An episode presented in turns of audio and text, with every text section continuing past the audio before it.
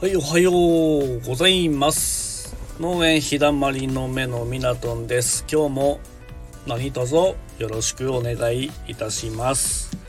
今日は5月の28日です。時刻は6時41分です。朝です。えっと、えっと、今日は、えー手短に、いっつも長いんで手短に話したいと思います。えー昨日やっとオクラ、大好きなオクラを植えることができました。えっと雨だったんで、えーまだ大振りする前になんとかあのもう植えてしまわないとしばらく畑に入れなくなって、えー大変なことになりそうだったので、えー急遽前日の夕方から畝立てをして、えーなんとか植えることができました。で、えーオクラについて今日は話していこうかなと思います。あのまだ、えー成分とか、えーオクラの食べ方とかは、えーもうちょっと先にしてまず原産地とか、えオクラの概要についてお話をしていきたいと思います、え去年からオクラを作り始めて、えどっぷりハマってしまったので、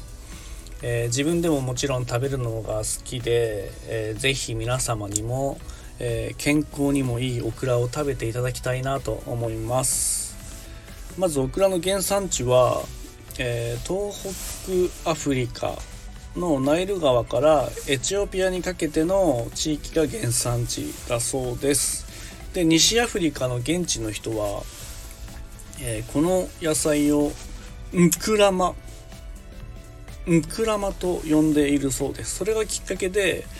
オクラと呼ばれるようになったそうです。そしてえっとオクラもいろいろ結構ね種類があるんですよね。で僕が植えてるオクラはあの一般的に見るあの五角オクラっていう、えーオクラと丸オクラなんですけど、えー五角オクラはえーまあ切ると断面が星型になる一般的なあの緑色のねあのスーパーとかでよく見かけるようなオクラとあと丸型のオクラですね。この丸切ると断面が丸い、えー丸オクラで、えー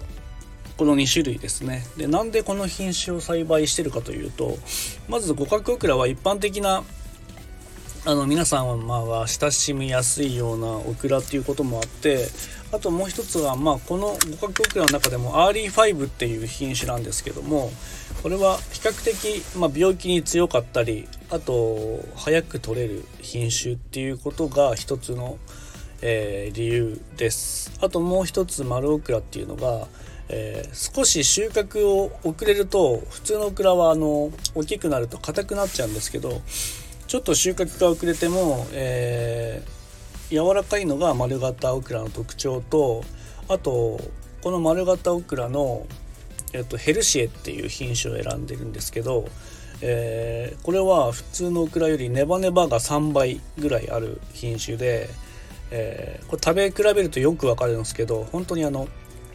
粘っこいものが、えーかなり普通のオクラよりもある品種です。であのー本当はもっといろんなオクラの種類を作ってみたいんですけどもまああの経営面とか、えー実際農業をなりわいとして、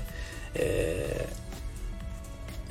農業をなりわいとしてる自分としてはあのやっぱりなるべくロスが出ない品種選びとか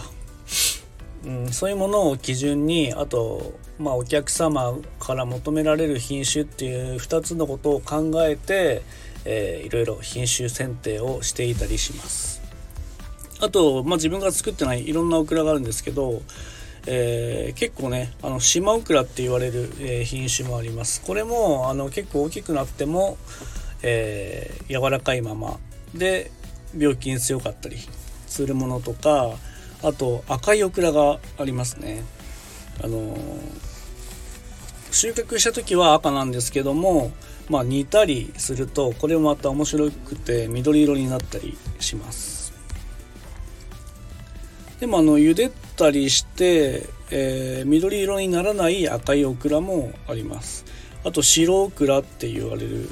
ものもあってこれは結構ほんとまあ白っていうより薄い黄緑みたいな色のオクラがあったりします。